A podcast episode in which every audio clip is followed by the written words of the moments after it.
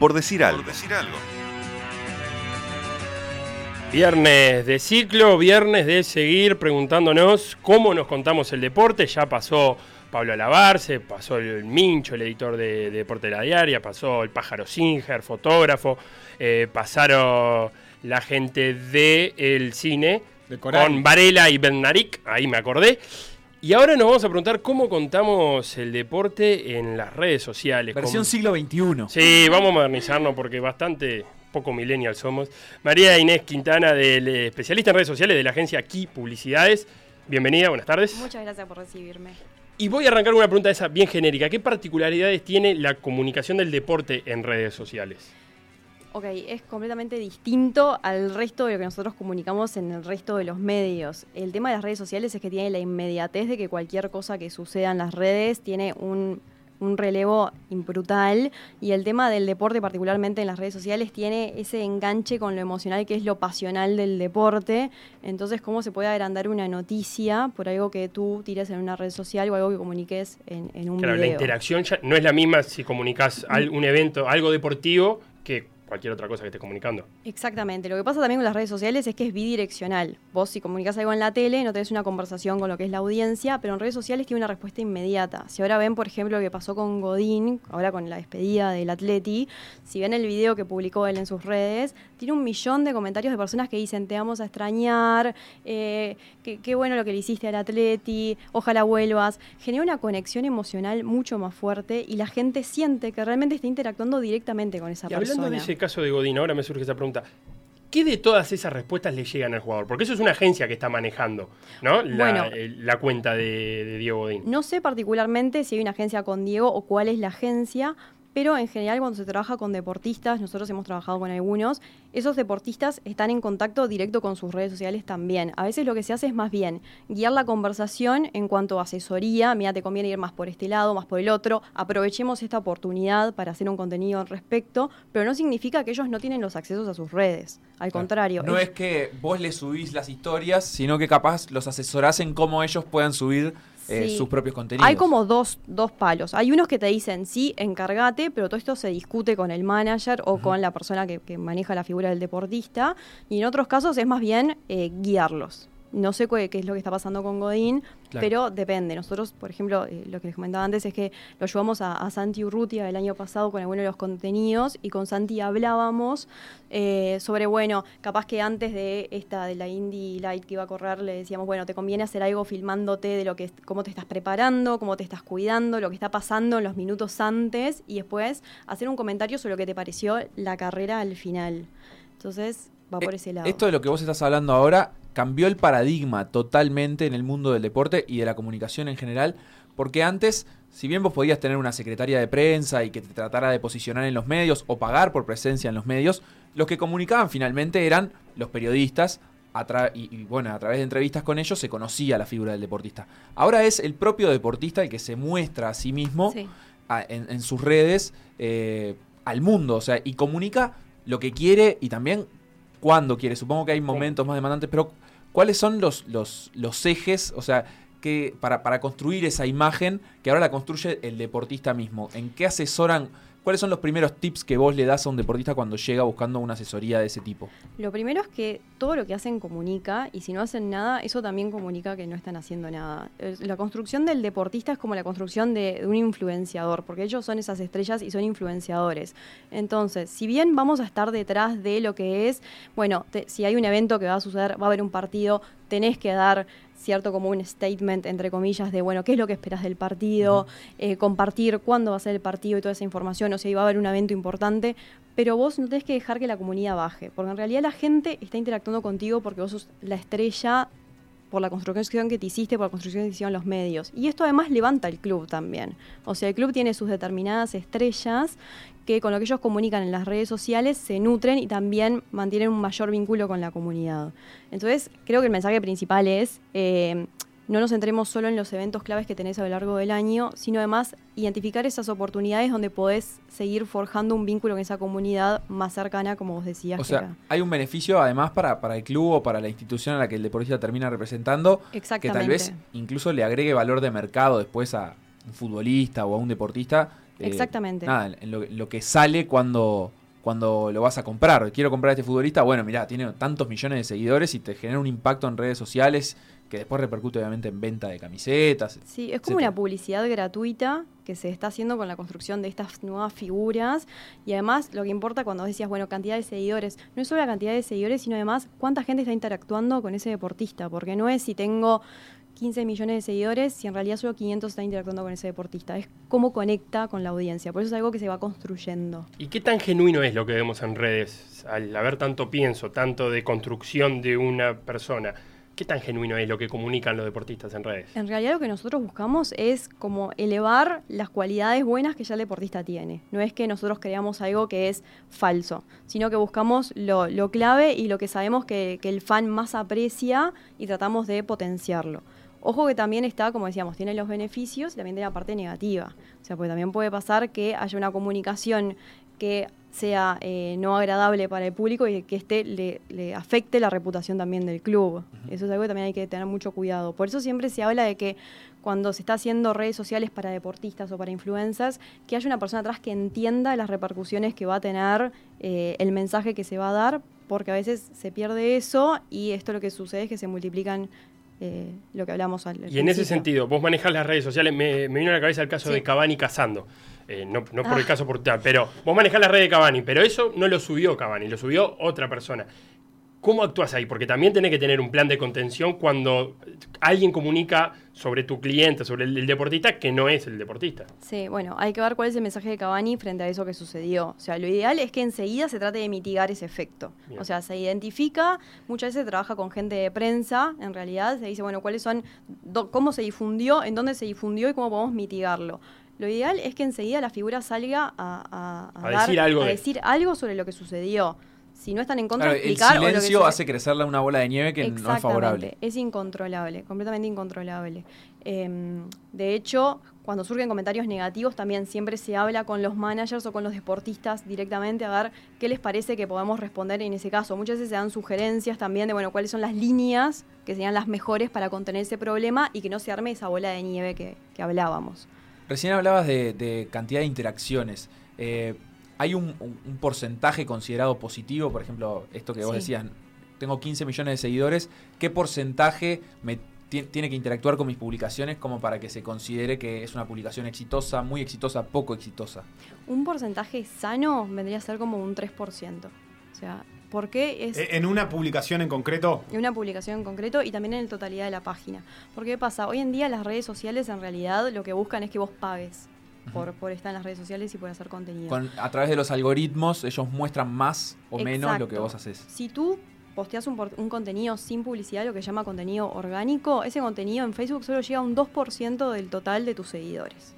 Entonces, lo que tenés que hacer, básicamente, perdón, me perdí en la pregunta, Eh, pero... o sea, ¿cuál, cuál se consideraba el igual, ¿eh? porcentaje, el porcentaje aceptable o, o uno muy bueno? Entonces pueden haber contenidos que son como mucho más, eh, que tienen más, publi- más eh, que tienen publicidad y que se exponen a más gente, o puede ser contenidos orgánicos que solo se exponen a, a un 3% contestando. Claro, de Pero vos interacciones. pones el buenísimo. 3% que es ya ganarle al algoritmo en Ya un le 1%. Exactamente. Y también están esos tips de cómo le gano al algoritmo para que mi contenido se vea más, ¿no? O sea, si somos eh, o un deportista o un club que siempre postea imágenes, el algoritmo lo que va a decir es, esta persona no está eh, optimizando la cantidad de formatos que yo tengo, entonces lo voy a tirar para abajo. Pero si tú, por ejemplo, usas Facebook Watch, usas videos, usas links, te, privilegia. Ahora, por ejemplo, Curry eh, sacó una serie el 2 de mayo de, eh, creo que es Curry versus The Game, que es por Facebook Watch. Todo esto no tiene, no, tiene más que una ciencia atrás, que es, bueno, op- optimizar la cantidad de formatos y sacar el mayor ventaja para llegar a más gente. Claro, esto vos ahora mencionás eh, los contenidos fuera del juego que, que capaz que no tienen que ver con el partido en sí, Exacto. que es como un trabajo que se está haciendo muy fino en redes sociales. Hay, por ejemplo, las transmisiones en vivo de Facebook como ejemplo de, bueno, de, de em- empezar a transmitir deporte en vivo, pero también existen estos otros ejemplos con cuentas de Instagram, de Facebook, de Twitter, que lo que hacen es llenar ese tiempo con contenidos, el tiempo donde no hay deporte en vivo. Por ejemplo, hay un partido, bueno, ya sabes que todo el mundo a esa hora está mirando la tele, pero cuando se terminó ese partido, ahí empieza el trabajo de todos estos otros eh, actores. O incluso eh, dura- durante el partido ya están como retroalimentando eso. Eh, Sí. ¿cuánto, ¿cuánto tiempo se dedica de una, desde una liga o desde un, desde un trabajo de redes sociales y cuál es el enfoque principal para que eso genere interacción? Ok, por ejemplo, eh, hace muchos años yo trabajaba para una liga de básquetbol muy importante y en realidad lo que teníamos era un equipo particular que se dedicaba a esa liga. Eh, teníamos a un community manager que era un experto de esa liga porque era fanático y era un periodista deportivo además. Entonces lo que necesitas realmente es que el contenido básicamente sea contenido que genere interacción en el sentido de que sea posteado por un fan que pueda comprender al fan que está del otro lado. Entonces lleva tiempo, lleva tiempo desde pensar, bueno, cuál es la creatividad y O sea, no es como postear si él por se hablara a sí postear. mismo. Exactamente. ¿Cuál es el contenido que a mí me encanta, que yo soy fanático y que yo tendría una interacción con eso? Bien. Claro. En, en tu expertise en redes sociales, eh, ¿crees que hay que estar en todas las plataformas eh, o cómo hay que estar en todas las plataformas? No. En realidad cada plataforma va como un público distinto y tiene un lenguaje distinto. Si estás en todas las plataformas, hay que respetar el lenguaje de cada una de las plataformas. Por ejemplo, Instagram es más para los millennials. Es una plataforma mucho más visual, mucho más de videos, más relajada. Facebook es un poco más estructurada y ahí está la generación X. Básicamente lo que pasó era cuando todos nuestros padres llegaron a- Facebook, nosotros huimos y nos fuimos a Instagram. Y bueno, y Twitter es más como político. Ahí en Twitter, por ejemplo, es donde el fútbol tiene como un mayor lugar porque ahí se, se postean, se tuitean noticias sobre lo que está pasando en un partido o novedades o también están los políticos y la gente en general lo que hace es va a enterarse de lo que pasó sobre un partido de anoche, por ejemplo, de hace unas horas a Twitter. Que eso no significa Claro, es como que... más la información pura y dura, el resultado del partido, quién hizo el gol, que capaz que en Instagram lo que tenés son otro tipo de, de imágenes o de... Exactamente, lo que pasa con Twitter además es que la gente muchas veces ustedes pueden meterse y chusmean, bueno, qué fue lo que pasó con el partido, pero no tienen una interacción directamente con, con esa cuenta. Claro, eso que estás diciendo, te- perdón que te interrumpa, pero eh, Big Sport Data, un, un podcast argentino eh, al respecto que habla mucho de estos temas, eh, comentaba que en un relevamiento an- entre 35 federaciones internacionales pertenecientes al Comité Olímpico, llegaban a la conclusión que eh, tenían el 58% de fanáticos en Facebook, pero que Instagram acaparaba el 70% de las interacciones. Que la gente interactúa en Instagram, no interactúa en Facebook, en Twitter, o interactúa en mucho menor medida que en Instagram. Exacto. Ahí va también en, en- en cómo comentar y cómo seguir ¿no? lo que uno postea en las redes. Sí, y también cuál es la generación. El millennial está mucho más acostumbrado a comentar y a tener una conversación con la marca, ya la generación X no tanto. Entonces lo que te pasa es que la generación X, los de 61 más o menos, al 80 y poco, están ahí, no están tan usuales a, capaz que ven el contenido, pero no comentan. Y no tiene que ver, más allá de con la generación eh, de personas que están del otro lado, también con el diseño Sí. eh, de la interfaz con el usuario. O sea que capaz que en Instagram vos eh, te sentís más motivado a, a poner ese me gusta o a hacer un comentario o a compartirlo con alguien. Sí, es como un me gusta mucho más rápido, de cierta forma. Pero además, el contenido que debería ir en Instagram es justamente un contenido mucho más relajado, como decíamos. Entonces puede ser que ese también, ese perfil de contenido, vaya mucho más como más abierto a interactuar, mientras Claro. que en Facebook es más informativo. Claro. Bien. Este, y con respecto a- al trabajo este con, con- con ligas grandes, ¿no? Eh, ¿cómo, ¿Cómo haces para, para- para buscar que, que el público enganche eh, dentro, dentro, por ejemplo, no sé, unos playoffs? Empiezan unos playoffs. Vos decías, sí. eh, nos decía fuera del aire, ¿no? Sí, nosotros tuvimos que trabajar con el armado de unos playoffs. ¿Cómo, ¿Cómo buscas que el público vea el vivo? Que es algo que no está en esa plataforma. Eh, yo quiero que la gente se acerque a este producto, pero desde una plataforma que no lo va a exhibir. ¿Cuál- ¿Cuáles son las pautas ahí? ¿Cómo buscas? eh, ¿Qué es lo que se busca en ese caso? Bueno, muchas veces se puede hacer publicidad online transmitiendo de que bueno que vamos a estar anunciando los playoffs, por ejemplo, y cuándo se van a estar haciendo, pero además lo que estamos haciendo todo el tiempo y en ese caso lo que hacíamos era viajábamos a nuestro community manager a los playoffs. Entonces el community manager desde su propia visión también mostraba qué era lo que pasaba en el detrás de cámara de, de- de este equipo que es un monstruo. Entonces eso también te acerca, porque decís, bueno, también van a estar mostrando en esta plataforma lo que está pasando en los playoffs, pero además voy a estar con un montón de contenido que me está mostrando qué está pasando cuando una persona como yo entra en las gradas o entra en la cancha y habla con los jugadores y veo las celebridades que vienen y se sientan a ver el Partido. Es una experiencia como expandida de cierta forma. Eso pasa con, con deportes muy instalados. eh, pero hablabas también del caso Urrutia. Sí. Que capaz que no tenés un experto en automovilismo en el equipo que maneja, Sí. porque es más difícil que encontrar a alguien que. Un experto o alguien que le guste mucho. ¿Cómo suplimos eso? Ahí lo que hacemos es, eh, el Urrutia era nuestro partner, de cierta forma, en los contenidos. O sea, ningún contenido salía sin que Urrutia lo viera o si alguien del equipo lo viera, porque a veces pasa que, bueno, es muy difícil encontrar a alguien que sea como decías, un experto. Eh, pero sí lo que hacemos es identificar líneas de contenido donde él puede dar valor y esos contenidos los trabajamos en conjunto. ¿Y cómo trabajan la dualidad entre, por ejemplo, cuando generan contenidos, de alguna manera para, o cómo ves el panorama en Uruguay, que generan contenidos globales, este, pero que en definitiva, más allá de que por ahí tu misión no es que, se vean en Uruguay, particularmente lo que sea, pero de atletas que son más bien globales, ¿Cómo es el acceso desde Uruguay a esos contenidos? ¿Estamos como preparados para ello? Este, en estos tiempos se ha discutido bastante a partir de la Copa, de los partidos de Copa Libertadores, incluso también a, partir de algunas series, de que estamos generando una cantidad de contenidos que el público en general como que no estamos del todo preparados para consumir o que no entendemos exactamente la lógica de cómo están construidos y de cómo consumirlos. ¿Cómo ves ese panorama acá? Y en realidad lo que se tiene que hacer frente a eso es eh, tenés diferentes tipos de audiencias en las redes sociales. Entonces tenés que asegurarte de que, bueno, la audiencia, si es Libertadores y estoy en las páginas de Libertadores, que se pueda generar algo para cada una de las regiones. De hecho, Facebook te permite segmentar, por ejemplo.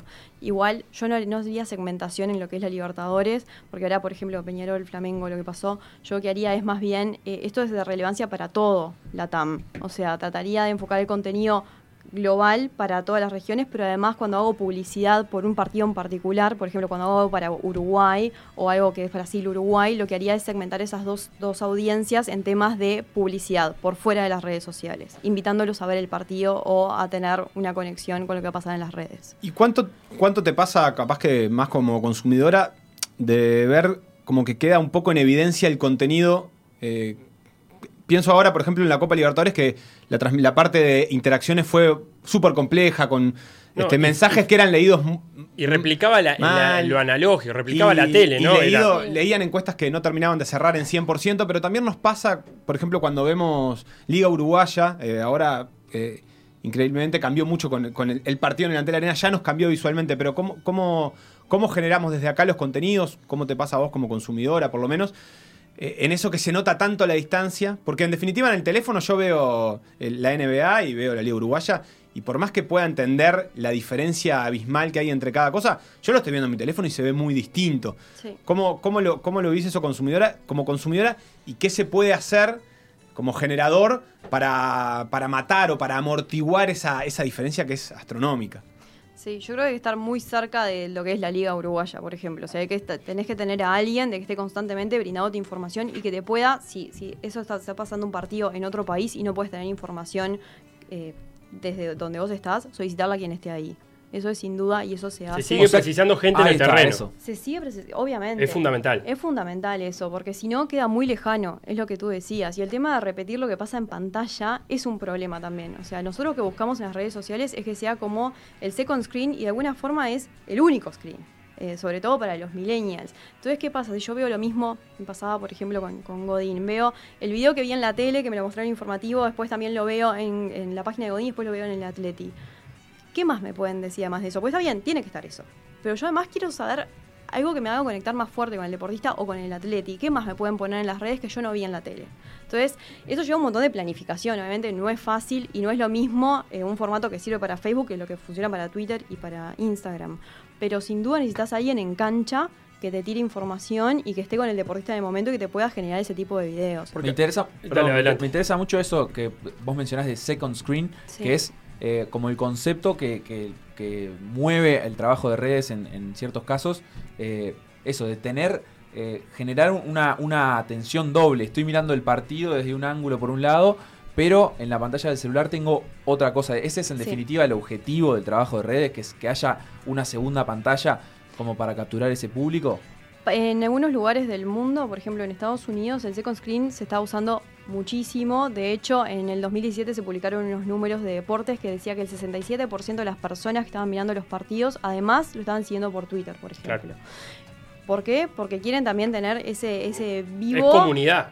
La comunidad de todos estamos eh, eh, comentando sobre lo que está pasando en el momento Eh, y pasa también hasta con canales de televisión. Acá en Uruguay no, estamos un poco más retrasados en cuanto a lo digital, ¿no? Pero en Estados Unidos con, con lo de bot, por ejemplo, ¿no? Eh, todo el mundo está en Twitter comentando sobre lo que está pasando en la serie. Y eso es, es second screen. No, y, a- y te pasa, a vos que ves la cross, pero yo que veo el Giro de Italia, ¿con quién comento el ciclismo? Y lo tengo que tirar en Twitter para que los 5 o 6 loquitos de Uruguay que siguen ciclismo, por lo menos nos hablemos entre nosotros y no te tenga que molestar a vos, Facundo, que ves la cross. Y lo- no, yo no miro la cross, pero Sí, qué lindo deporte. Miraba cuando lo pasaban por ESPN y era niño yo. Eh, y lo otro que, que también mencionabas recién era el, el valor ese de estar ahí, que lo sentimos, por lo menos nosotros como periodistas, devaluado.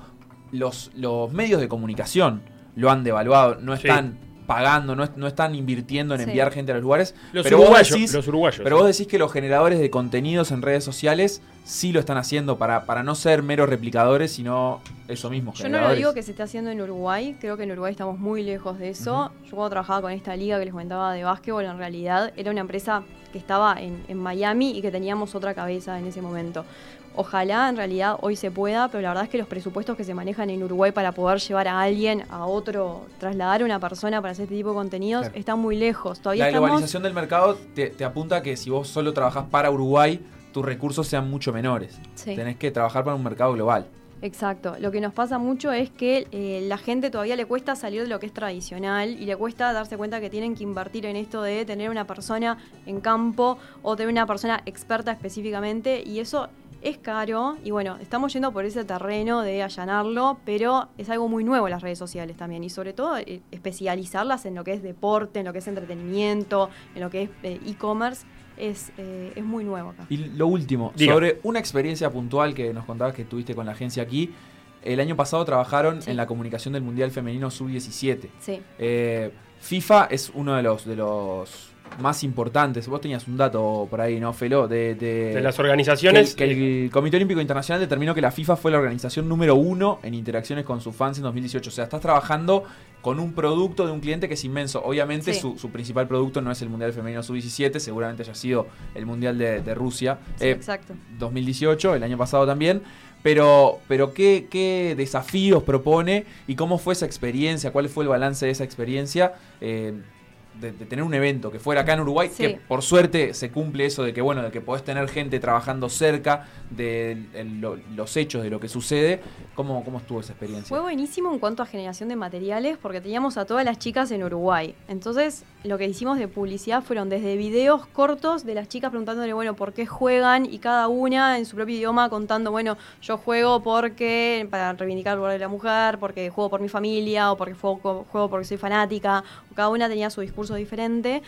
Entonces nos permitía hacer un montón de contenido distinto. Hicimos también videos en el cartel de Montevideo, dinámicas con las chicas. Y esto obviamente en lo que son las plataformas te da mucho más alimentación para nutrirlas. Ni que hablar con lo que es publicidad digital. En publicidad digital, si vos siempre usas el mismo formato y no está funcionando, ¿qué haces?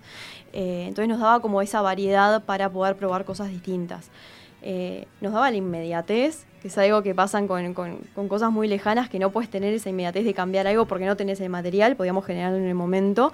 Y además teníamos el desafío de que íbamos a, estar comunicando algo muy nuevo, que era el Mundial Femenino acá en Uruguay. Nosotros íbamos a estar participando por, también por, primer año en el Mundial Femenino. Eh, entonces era un desafío de, bueno, ¿cómo llegamos a toda esta gente? ¿Cómo hacemos que la gente se, se interese por ir a ver estos partidos? Claro. Y ahí es donde viene todo el tema de, de la estrategia de pauta digital en redes sociales, encontrando según los intereses, según gente que le interesa el deporte, que está interesada en diferentes clubes o que le, interesía, que le interesaba el mundial, por ejemplo, en Uruguay, cómo podíamos apalancarnos de eso para que se viera la comunicación y ellos eh, fueran a los y partidos. ahí la segmentación en qué edad quedó centrada, en qué edades. Quedó eh, más o menos, era como entre los 20, 20 y y los 34 años. Ujú. Más o menos. Fue bastante parejo hombres y mujeres en O sea, una resultados. un público joven, pero no tan joven como por ejemplo las jugadoras que estaban dentro de la cancha. Exactamente, sí, exactamente.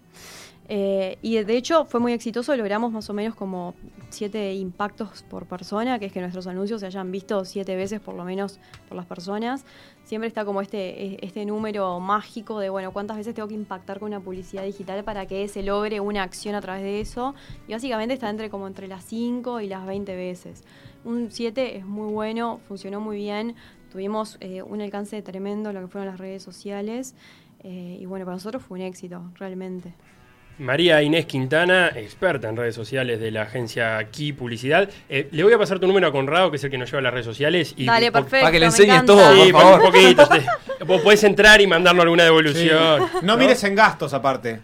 Presupuestá lo que sea, Sí, eh, tranquilo. a paga nombre la de radio. la Me radio, encanta, ¿no? me Después te pasamos el root, vos dale. Muchísimas gracias por pasar estos minutos No, con gracias a nosotros. ustedes.